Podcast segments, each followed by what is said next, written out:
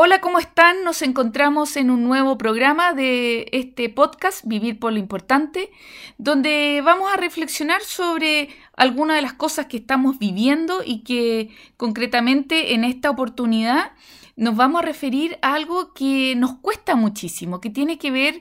con el saber reconocer los límites adecuados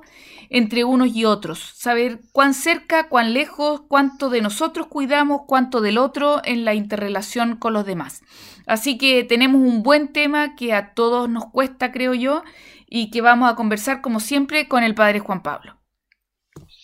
Hola, mira qué, mm, interesante poder hablar de este tema hoy día en, en un mundo en el cual se nos está obligando a poner límites, poner distancias, eh, y creo que nos está ayudando a retomar algo que veníamos como dando por supuesto en la vida cotidiana, a partir un poco de esta sociedad mm, eh, triunfalista, con sus capacidades desde la ciencia, desde la economía, que veníamos como creyendo que no teníamos límite y que no tenemos límite y y eso nos ha llegado un golpe eh, directo al mentón, como dicen los boxeadores, con esto de la pandemia, en que ahora hay que ponerse límites, poner límites, porque si no uno puede incluso enfermarse gravemente. Yo creo que efectivamente, como tú bien dices, esta pandemia nos está evidenciando una necesidad de protegernos, de, de cuidar no solo el espacio o la distancia física, sino sobre todo la que más cuesta a veces, que es la emocional. El, saber reconocer hasta dónde los demás eh, permean o afectan o influyen eh, nuestro estado de ánimo, el poder que, puedan tener sobre nosotros.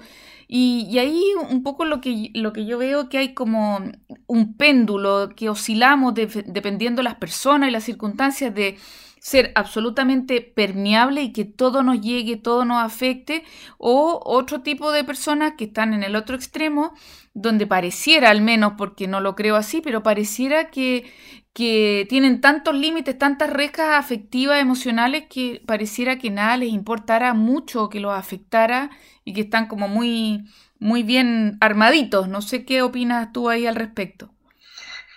Bueno, a mí me da la impresión que yo creo que gracias a un conocimiento de la psicología evolutiva, la psicología social, nos hemos dado cuenta que esto de los límites tiene mucho, mucho que ver con nuestra historia, con nuestro contexto, con el lugar donde nos gestamos, el nacimiento, el desarrollo. Los primeros seis años hablan que son muy importantes, pero yo creo que igualmente el resto de la vida sigue teniendo mucha influencia. El tema de cuáles son los límites, ¿no? Hasta dónde dejo que otra persona eh, se acerque hasta incluso físicamente. Entonces, son experiencias que eh, han sido gestadas en esto de poner límites, ponerse límites,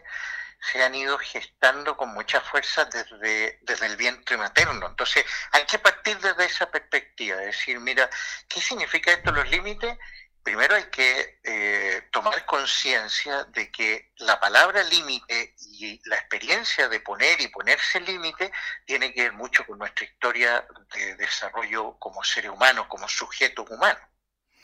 Bueno, y ahí a veces, no sé si compartes tú mi opinión, pero yo por muchos años eh, relacioné la palabra límites como con algo eh, negativo, de una connotación no tan buena, como que uno no podía hacer todo lo que quisiera, que tiene parte de eso, pero eh, los límites cuando, cuando nos enfrentamos a un límite es, literalmente casi como una pared donde no puedo ir más allá, donde hay un cierto roce, y eso, ese roce para, para la vivencia de un ser humano chiquitito, por decirlo de alguna manera, un niño,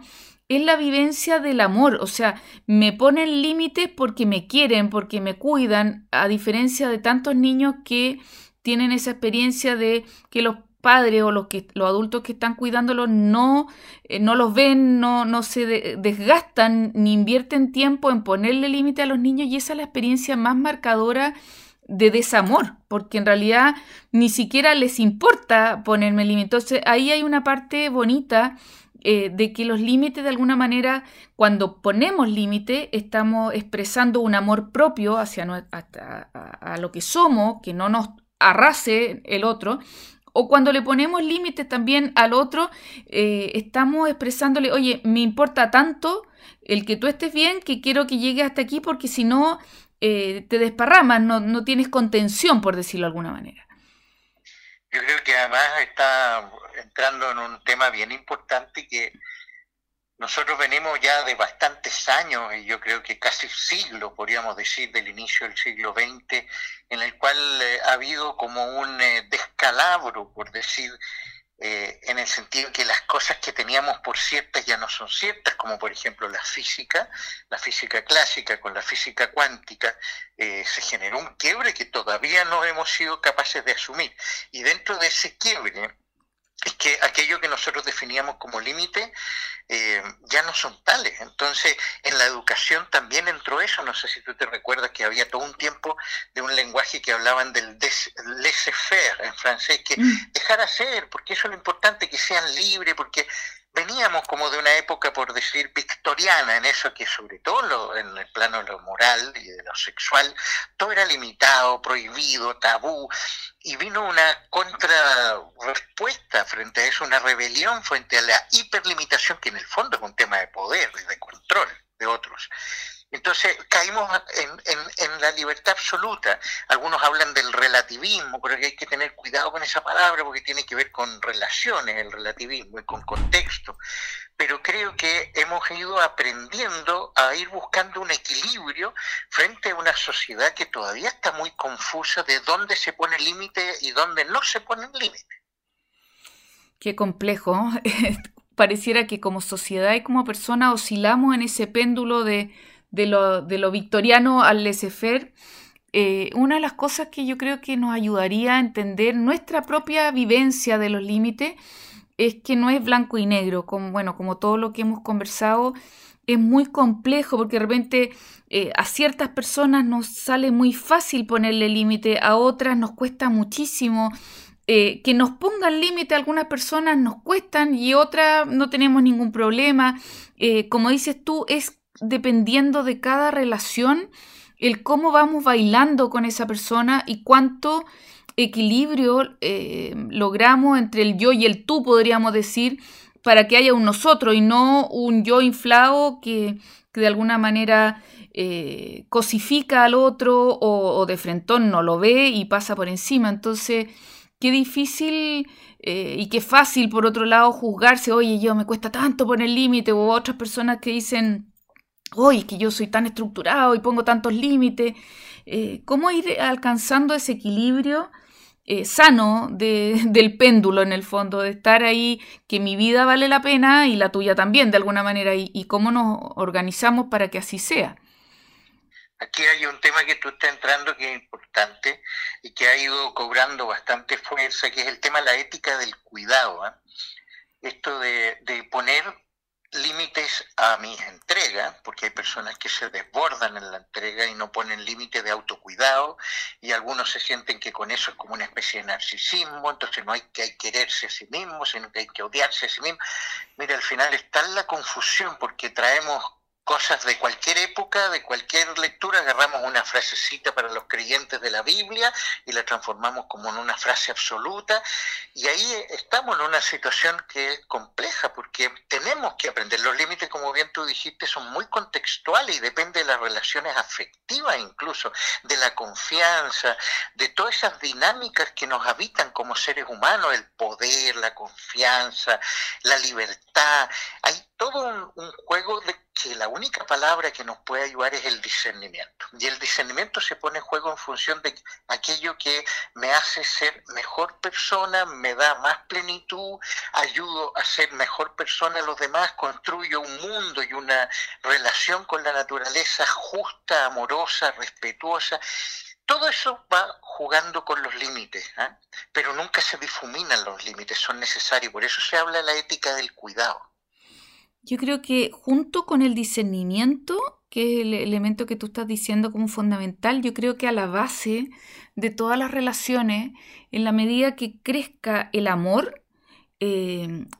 va a ir fluyendo mucho mejor eh, el tema de los límites, porque efectivamente si uno se siente amenazado por el otro o eh, de alguna manera no es una relación recíproca, mutua, de, confianza, como dices tú, que yo estoy tranquilo con lo que soy y estoy tranquilo con lo que el otro y no es un enemigo, no es eh, efectivamente los límites es como la cerca de una casa. Si, uno sabe que su vecino es buena persona, que te va a ayudar, que tú lo has ayudado, en realidad el cerquito va a ser más bien decorativo, pero si tú sabes que el otro es eh, un energúmeno y un violento y un alcohólico, quizás cuántas cosas,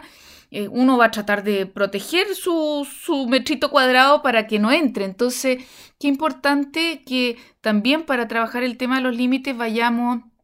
eh, reconociendo el desamor propio y, cultivando esa semilla con los demás para que en conjunto podamos ir bajando las cercas, por decirlo de alguna manera, de desconfianza, de, todo lo que estamos viviendo hoy día también como, como, sociedad. O sea, nadie confía en nadie, ni en las instituciones, ni en las personas, que podamos ir bajando las barritas porque aumentó el amor, el compromiso, la solidaridad, la colaboración y todos esos aspectos.